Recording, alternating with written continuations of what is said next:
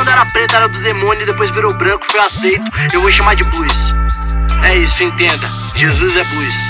Falei mesmo.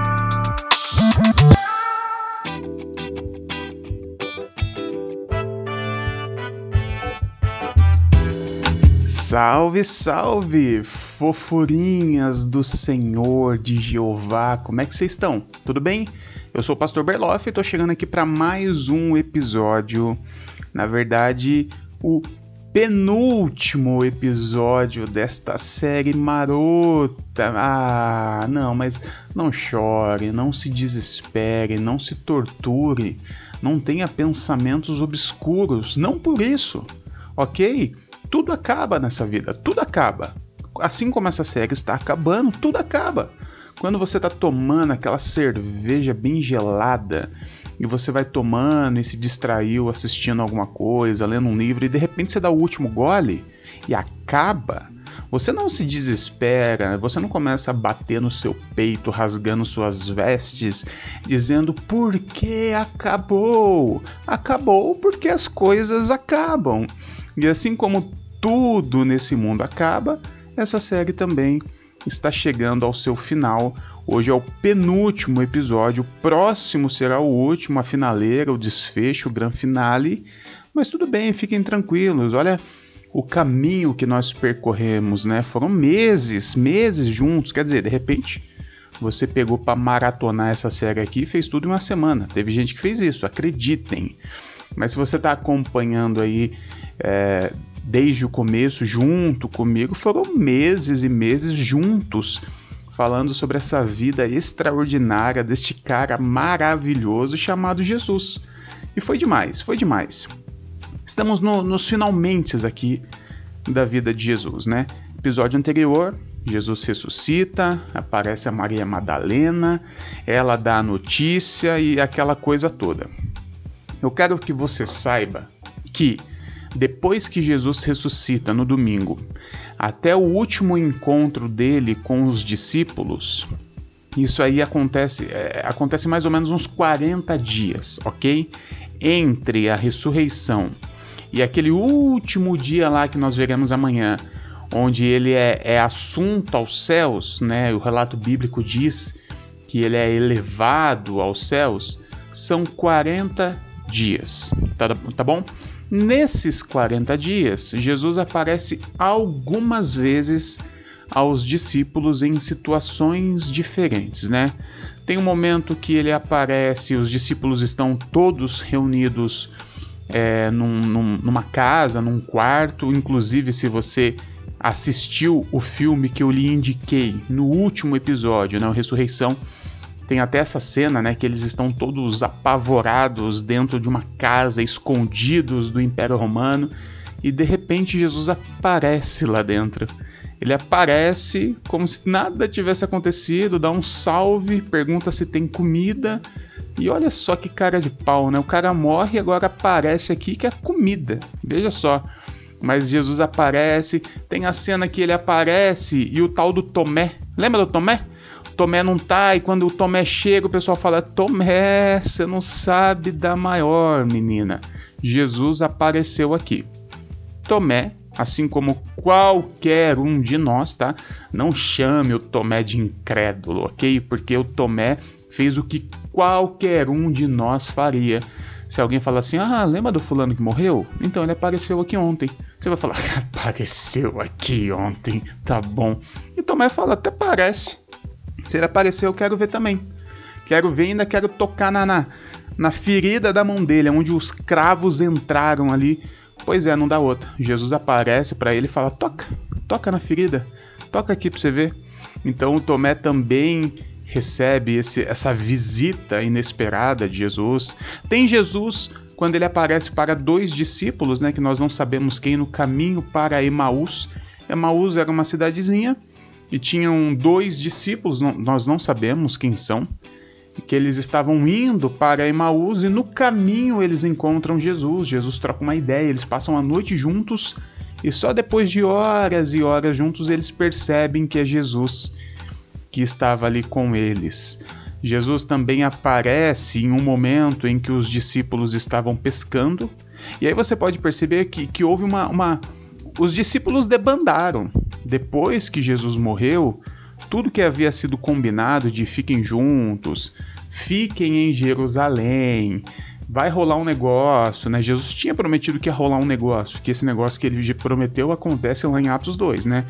Jesus já tinha prometido lá em João 14, em João 17, olha, fica em Jerusalém, porque vai rolar um negócio, tá? Hum, fica aí que vocês vão entender.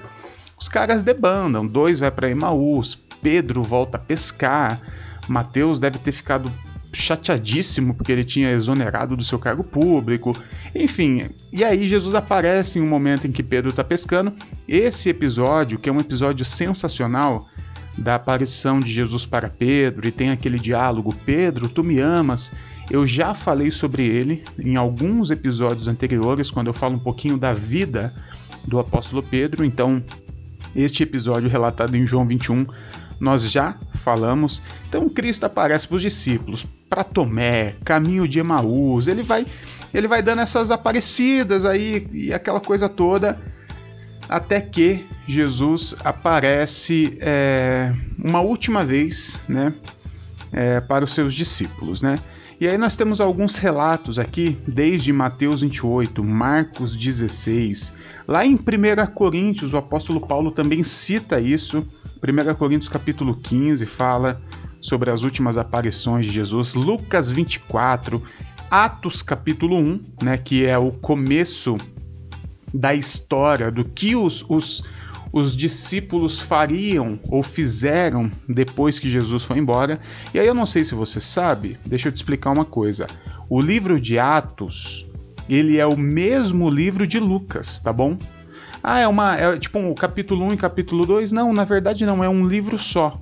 O Lucas, ele escreveu um único livro e foi dividido entre o Evangelho de Lucas e Atos dos Apóstolos, mas é um único livro escrito por um único autor, Lucas. Tudo bem? Então é até interessante e é uma possibilidade de darmos sequência com, com o livro de Atos, mas ainda não tenho certeza sobre isso, tá bom? O que nós faremos adiante. Mas eu quero que você saiba que Atos é a sequência do Evangelho de Lucas, tudo bem? Então, Atos capítulo 1, Jesus ainda aparece. Jesus aparece, Atos capítulo 2 tem o derramamento do Espírito Santo, aquela coisa toda. Então, nessas últimas aparições de Jesus, o que, que acontece? Acontece a tal da grande comissão que você já deve, você já deve não, com certeza absoluta, você já viu esse texto, você já ouviu essa frase, você já ouviu uma pregação, você já foi num culto de missões que foi pregado esse texto, já já viu. Né, que é aquele lance de vão pelo mundo, façam discípulos, batizem em nome do Pai, do Filho, do Espírito Santo, aquela coisa toda, a grande comissão. Que infelizmente, né, Assim como nós temos essa mania de tentar sistematizar tudo, organizar tudo de uma forma religiosa, nós fizemos isso com esse texto também. E quando a gente lê esse texto, a gente sempre pensa que Jesus está falando sobre fazer missões. A grande comissão parece que é assim, ó, vai e faz missão, tá? Você tem que ir lá para a África e levar a igreja para a África. Você tem que ir lá para a Coreia do Norte e levar. Não, só que não é disso que Jesus está falando aqui. Jesus ficou três anos com os meninos, dois anos e meio, três anos com os meninos, ensinou ele, eles a viverem. E aqui ele fala assim: agora sigam a vida de vocês, indo pelo mundo. E aqui também é interessante você saber que está conjugado de forma errada aqui no português, né? Você conhece o ide pelo mundo, ide.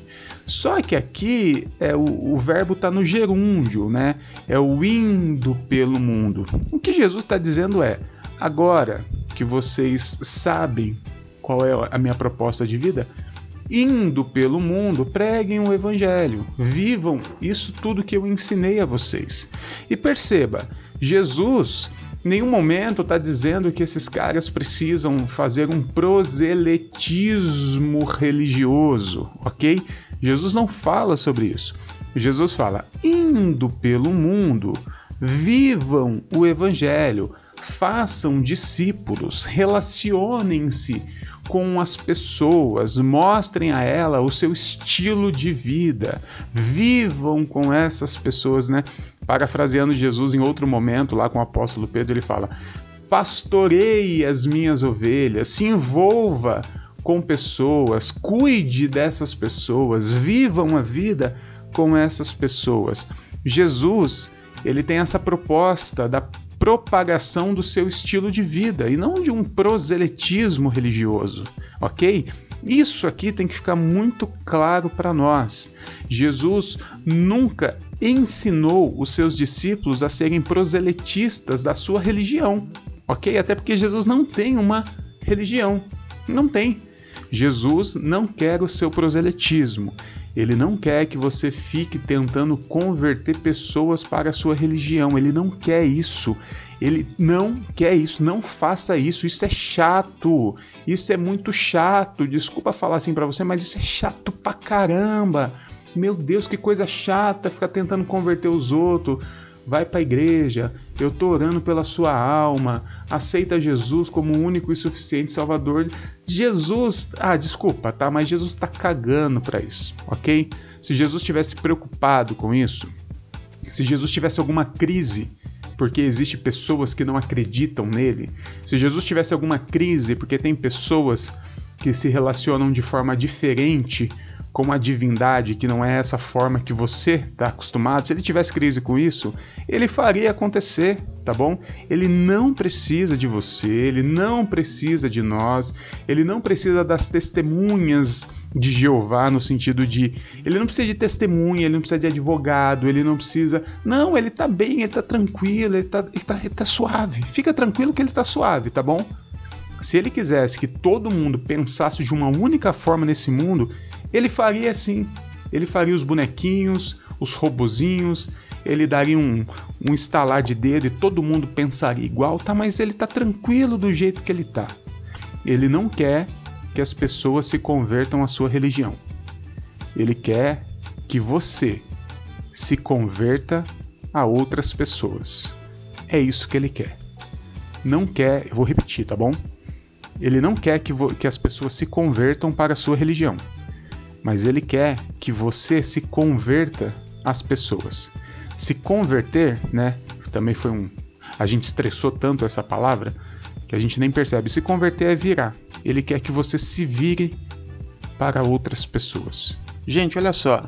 Esse episódio ficou muito longo, então tem a continuação dele, que é o último episódio no próximo, tá bom? Então, o último episódio da série, na sequência, ouve lá.